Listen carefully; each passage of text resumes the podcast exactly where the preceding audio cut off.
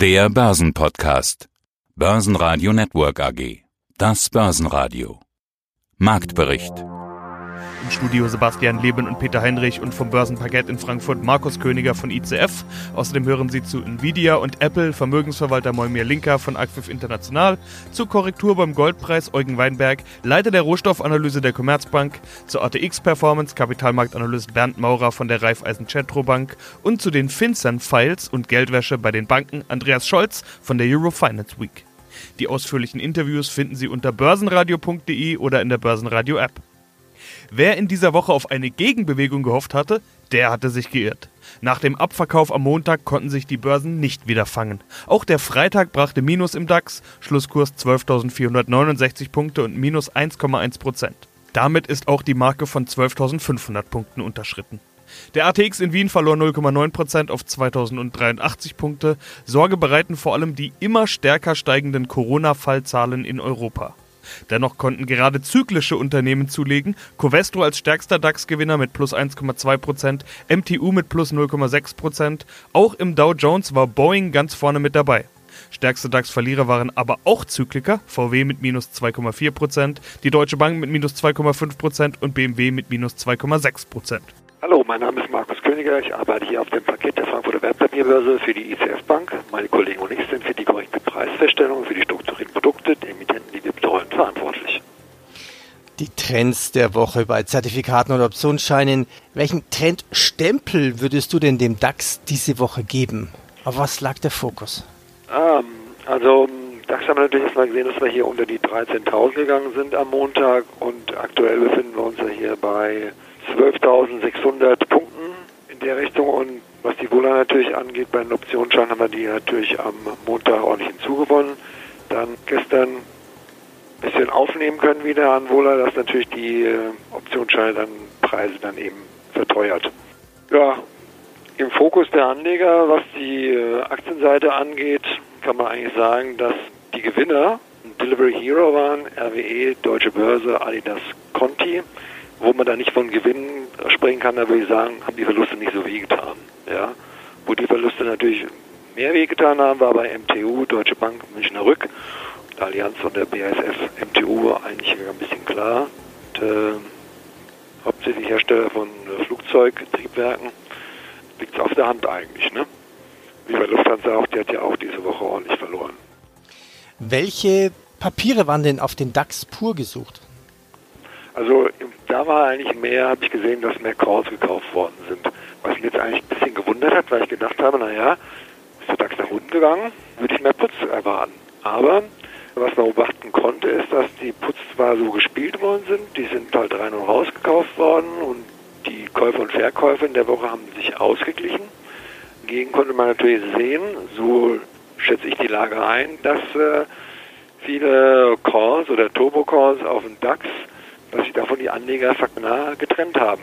Und ich gehe davon aus, dass sie Scheine schon länger hatten und nicht gerade nur diese Woche gehalten haben, sondern die sie schon längere Zeit hatten und sagen, okay, jetzt geht's nach unten. Ne? Ich glaube, ich muss die rausdrehen oder wurden auch durch Stop-Losse, sind gezogen worden, dann eben verkauft worden. Mein Name ist Moimir Linker und ich bin CEO der Acquif International, der unabhängigen Vermögensverwaltung in Zürich. Also Ihre Aussage, es gibt keine Rallye, es ist eher ein Ausbruch bei bestimmten Werten. Ja doch, welche Werte sind das? Welche Werte sind Ihre... Oh, oh. Genauso, genauso ist es, jetzt haben Sie es auf den Punkt gebracht. Genau, es ist keine breite Rallye, sondern es ist ein Ausbruch von einigen Titeln, die die Indizes nach oben schießen und wir werden es genau bei unserer Analyse später noch einmal sehen. Machen wir doch gleich mal eine Analyse. Welche Werte sind denn das? Welche Werte sind eher ein Kauf oder ein Verkauf? Können wir denn ein paar Nasdaq oder S&P 5 Werte durchgehen, ich sehe Ihnen einfach eine Aktie und Sie sagen Ihre Meinung dazu. Finger weg, kaufen, verkaufen, halten. Starten wir mal durch mit Nvidia, also ein Hersteller von Grafikprozessionen und Chipsätzen. Wenn es mal so einfach wäre. Grundsätzlich muss ich doch noch an dieser Stelle etwas vorwegnehmen. Wir haben den Crash gehabt Corona bedingt und dann gab es, wie gesagt, diese, diese, diesen massiven Hype bei diesen einzelnen Titeln. Der Hype passierte relativ, relativ breit. Es betraf, wie gesagt, diese Nasdaq 100 Titel, über die wir jetzt sprechen werden, und die schossen alle nach oben. Und genau jetzt beginnt dieser Selektionsprozess. Fangen wir ruhig mit Nvidia an, finde ich gut. Nvidia ist nach wie vor für mich ein klarer Kauf. Nvidia hat eine große Zukunft vor sich, gerade im Zeitalter der Digitalisierung und der Virtualität, was auf uns zukommt, Corona hin, Corona her. Nvidia ist eine top positioniert und hat auch eine große Zukunft und Nvidia wird auch weiterlaufen. Dann suche ich mir noch eine Aktie raus. Square. Square ist so eine Art Finanzdienstleister, Mobile Payment aus dem Silicon Valley. Ja, Square war natürlich ein, ein, ein Ausbruch ohne Ende, wobei man hier auch wieder selektiv vorgehen muss. Square ist ein Gewinner von Wirecard, das heißt also, dass mit dem Untergang von Wirecard ist Square auferstanden und hat neben anderen Dienstleistern, wie beispielsweise nicht exakt, also das ist keine Zahlungsabwickler, sondern, sondern alles, was mit Digitalzahlen zu tun hat, so wie eine Mastercard, die aber nicht diese Rallye so mitgemacht hat. Aber sprechen wir auch über eine, eine PayPal, die, die, äh, die ebenfalls, wie gesagt, nach oben geschossen sind. Das sind beides. PayPal ist für mich eine Kaufposition, die Square ist für mich im Moment eine Halteposition. Apple. Was sie machen, brauchen wir nicht beschreiben. Das bin ich gespannt.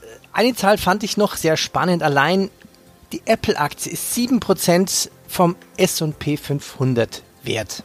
Oder eine andere Zahl. Oder doppelt so viel wert als alle DAX-Werte zusammen. Ja, und jetzt haben sie genau den Nagel am Kopf getroffen und jetzt wissen wir auch ganz genau, was passiert. Denn wenn nämlich diese drei, vier, fünf Titel, über die wir jetzt gerade sprechen, wenn die eine Rallye hinlegen, ja, dann fliegt der Nasdaq. Und deswegen ist der Nasdaq auch im Moment nicht der Index, den es quasi als Vergleich hinzuzuziehen gilt, sondern jetzt haben sie den Nagel am Kopf getroffen. Apple hat sich aber abgekühlt, Apple ist deutlich von den Höchstständen zurückgekommen. Es war eine Halteposition, ganz klar. Ich habe die Apple äh, im, im, im, im Bereich des Allzeithochs nicht mehr gekauft, aber wir haben sie natürlich auch im Depot und wir werden sie auch weiterhin halten. Und bei Kursrückschlägen ist es jetzt ein Titel, wo man anfangen kann, den wieder zu kaufen. Eugen Weinberg, Rohstoffstrategie der Commerzbank. Der Goldpreis hat 2020 eine astreine Rallye hingelegt, bis auf einen Rekordhoch, selbst in US-Dollar, bis auf über 2000 Dollar je Feinunze. Von dieser Marke hat er sich allerdings schon wieder ein ganzes Stück entfernt. Die 1900 Dollar ist wieder gefallen. Der Goldpreis steht aktuell so tief wie seit Juli nicht mehr. Das ist jetzt natürlich noch kein Crash, aber doch eine deutliche Konsolidierung. Äh, und in diese Richtung scheint offenbar der Trend gerade zu zeigen. Herr Weinberg, was hat den Goldpreis gestoppt? Ja, gestoppt ist der Goldpreis noch bei weitem nicht. Wir sind jetzt auf dem Niveau von Mitte, Ende Juli. Man jammert aktuell auf einem sehr hohen Niveau sozusagen.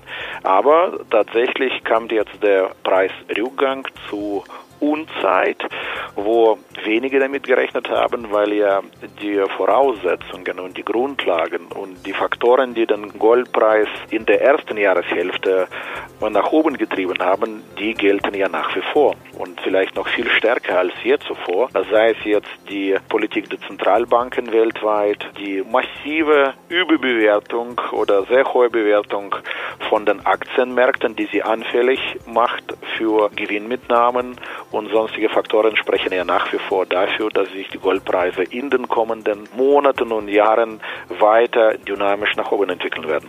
Ja, Sie sagen jetzt, diese Argumente gelten vielleicht mehr als je zuvor. Gold auch als Angstwährung immer wieder genannt. Äh, da müsste doch eigentlich, je mehr Corona, desto höher der Goldpreis sein. So haben wir das ja das Jahr über gesehen. Also wenn die Angst und die Unsicherheit gestiegen ist, ist auch der Goldpreis gestiegen. Anlagenotstand, Sie haben die Notenbankpolitik angesprochen. Äh, man bekommt keinen Zins mehr. Aktien sind volatil. Im Zweifelsfall bleibt da natürlich immer Gold. Das gilt mehr denn je. Warum fällt der Goldpreis trotzdem?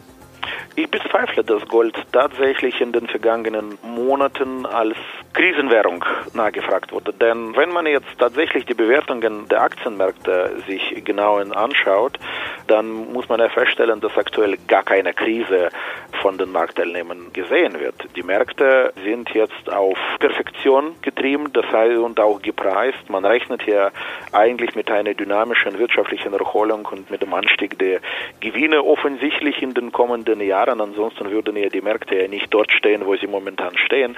Vielmehr war Gold nicht als sicherer Hafen, sondern wahrscheinlich als Kapitalschutz gefragt und diese Rolle hat ja wahrscheinlich nur von allen Währungen nur Gold inne.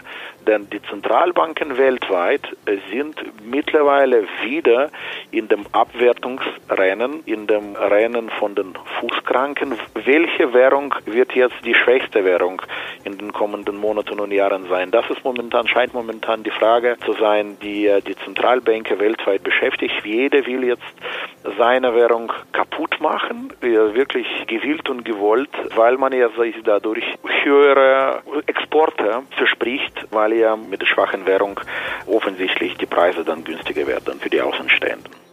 Grüß Gott, es spricht Bernd Maurer, Company Research, Raiffeisen Zentrobank in Wien. Die ATX-Performance, die hängt etwas hinterher, darüber wurde hier im Programm schon einige Male gesprochen. Als Hauptargument gilt da die Index-Zusammensetzung. Es sind eben viele Zykliker und auch die Finanzbranche recht stark vertreten. Maurer, wie sehen Sie das und was macht das aus? Dem stimme ich absolut zu. Die Indexzusammensetzung ist einer der Hauptgründe für die Underperformance des österreichischen Aktienmarktes im heurigen Jahr. Wenn wir uns die Indexzusammensetzung genau anschauen, dann macht der Finanzsektor und der Energiesektor nahezu 50 Prozent der Indexgewichtung aus nämlich im Energiesektor das Schwergewicht OMV und im Finanzsektor die drei gelisteten Banken und zwei gelistete Versicherungen. Beide Sektoren, nämlich Banken und Energie, sind an der Kurstabelle des Stock 600 die zwei am schlechtesten performenden Subindizes im heurigen Jahr. Also und diese in Wien deutlich überrepräsentiert. Dann kommt noch hinzu, dass die sehr gut performenden Subindizes wie Technologie, Pharma und defensiver Konsum an der Wiener Börse deutlich unterrepräsentiert sind. Muss ich eben trotzdem die Einzelwerte vor Augen halten, die Performance-Liste wird heuer angeführt von Meyer Mellenhof. Die Aktie hat in den letzten Wochen mehrmals ein Rekordhoch erreicht, plus 26 Prozent seit Jahresbeginn. Ebenso Index-Schwergewicht Verbund mit einer positiven Performance. Nun ist das ja eine Art Momentaufnahme. Wir sprechen eben über das Jahr 2020. Gerade diese zyklische Indexzusammensetzung könnte das auch dazu führen, dass der ATX dann besonderes Nachholpotenzial hat. Also wenn wir mal von dem Szenario ausgehen, dass die zyklische Zusammensetzung überproportional abgestraft wäre, dann wäre bei einer möglichen Wirtschaftserholung, zum Beispiel durch einen Impfstoff oder ein anders geartetes Pandemieende, die Chance eines Nachholpotenzials, einer Outperformance da. Lässt sich sowas für den ATX erwarten? Auch dieser Überlegung stimme ich durchaus zu. Ich sage jetzt oft, jeder Index oder jeder Markt mit seiner Charakteristik hat seine Zeit. Ja, wenn wir ein paar Jahre zurückgehen, in 2015 bis 2017 hat der österreichische Markt wiederum deutlich outperformt andere europäische Indizes. Warum war das in diesen drei Jahren so? Weil eben die Finanzlastigkeit des Index weil das Osteuropa-Exposure äh, der österreichischen Unternehmen und die Charakteristik als Small- und Mid-Cap-Börse äh, genau den Investmentstil getroffen haben. Sprich, 2015 bis 2017 waren genau die Charakteristika, die die Wiener Börse hat, im Fokus der Anleger. Jetzt durch die Indexzusammensetzung hat es unmittelbar etwas an Erklärung für die, die Underperformance. Umso besser die Performance von Standardwerte-Indizes aktuell ist, desto sehr ist es unsere Meinung, dass äh, Small- und Mid-Cap-Unternehmen durch den Bewertungsabschlag wieder in den Fokus der Anleger kommen. Das ist Punkt 1. Und Punkt 2 dürfen wir nicht vergessen zum Thema Osteuropa, wo natürlich die österreichischen Unternehmen ein sehr hohes Exposure haben, dass die osteuropäischen EU-Mitgliedstaaten von den fiskalischen Förderungen der EU deutlich äh, überproportional profitieren. 20 Prozent des mit ca. 80 Milliarden dotierten Next Generation EU Volumens sind für Osteuropa reserviert. Bulgarien, Kroatien, wie auch Rumänien, Polen, Ungarn und die Slowakei sind die Länder, die da am stärksten profitieren werden. Das sollte klar positive Effekte auf die Wirtschaftsentwicklung der Länder haben. Ja, mein Name ist Andreas Scholz von der DFV Eurofinance Group aus Frankfurt am Main. Wir organisieren unter anderem die Eurofinance Week dieses Jahr zum 23. Mal. Die findet statt vom 16. bis zum 20. November. Und Das bedeutet, wir sprechen über Bankenthemen, auch jetzt schon, denn in dieser Woche gibt es ja mal wieder ein neues Bankenthema. Die FinCEN Files, also ein Leak, über den unter anderem die Süddeutsche Zeitung berichtet hat. Prominent dabei, wie bei jedem Skandal, muss man mit Augenzwinkern sagen, die Deutsche Bank. Aber nicht nur die, sondern die gesamte Bankenlandschaft ist unter Druck. Es geht um nicht entdeckte oder zu spät entdeckte und gemeldete Geldwäsche, Drogenhandel, Terrorfinanzierung, hohe Milliardensummen. Bis zu zwei Billionen Dollar, hatte ich gesehen, sind im Gespräch. Das sind Riesensummen. Die Banken kommen wohl gar nicht mehr raus aus dem Skandalsumpf. Oder wo muss man das jetzt verorten? Ja, das hat erstmal zum Wochenstart natürlich für Unruhe gesorgt und auch für Nervosität. Die Bankaktien sind deutlich unter Druck geraten und das an einem Tag, wo es eigentlich wieder Fusionsgerüchte gab. Wir sprechen bestimmt auch über eine Wunschliste aus Zürich von Axel Weber, der offenbar da sich mit dem Gedanken intensiver beschäftigt, eine andere Bank zu übernehmen. Das hätte normalerweise ja den Kursen helfen müssen vor einer Woche, aber Nein, dann kam diese Meldung zum Thema Geldwäsche. Das Thema ist, Sebastian, aber nicht wirklich neu. Dass es bei Banken also große Mängel gibt und gab bei der Bekämpfung von Geldwäsche, das ist nun länger bekannt und äh, viele Häuser äh, bekamen wegen Versäumnissen in der Vergangenheit auch schon hohe Strafen aufgebrummt. Natürlich darunter auch die Deutsche Bank, aber eben doch andere Häuser, Commerzbank, HSBC und ING. Jetzt haben wir nur noch mal so diese ganze Palette ausgefahren bekommen. Es geht aber, so hören wir auch aus dem Bundesfinanzministerium, eher hier um eine Aufarbeitung der Vergangenheit, also keine neuen Fälle. Interessant ist allerdings, wie die Banken damit umgehen, also wie sie mit Warnmeldungen umgehen, wenn sie eine verdächtige Transaktion vermuten. In den USA müssen beispielsweise Banken Warnmeldungen äh, spätestens 30 Tage nach einer verdächtigen Transaktion abgeben, diese melden. Offenbar lassen sich andere Häuser, darunter auch die Deutsche Bank, deutlich mehr Zeit, in einem Fall sogar über 5000 Tage. Also das ist alles nicht ganz einheitlich. Die Prozesse sind nicht einheitlich. Und eins ist auch klar, Know Your Customer ist ein großes Thema und ist weiterhin ein großes Thema. Von wem kommt da das Geld? An wen wird was überwiesen? Und ist das sauber vor allen Dingen. Und das alles immer gleich äh, transparent zu machen und da auch den richtigen Riecher zu haben, ist sehr, sehr schwierig bei den vielen, vielen tausend Fällen, die es da gibt und bei den vielen, vielen Transaktionen. In Deutschland äh, zeigten die Banken 2019 bei der zuständigen Unit, das ist die Financial Intelligence Unit, insgesamt fast 115.000 verdächtige Vorgänge an. Das ist eine ganze Menge. Und insofern ist das schon ein Dickicht und ganz, ganz schwierig zu fahren. Ich würde mal sagen, ganz, ganz glattes Eis, Sebastian, auf dem sich die Banken äh, bewegen, bewegt haben und wahrscheinlich auch weiter bewegen werden. Sie müssen noch genauer damit umgehen, gerade auch was die konzerninternen Kontrollmechanismen anbelangt. Strafen, viele, viele hohe Strafen wurden ja schon bezahlt und ich würde nicht ausschließen, dass da noch weitere Strafen folgen. Börsenradio Network AG Marktbericht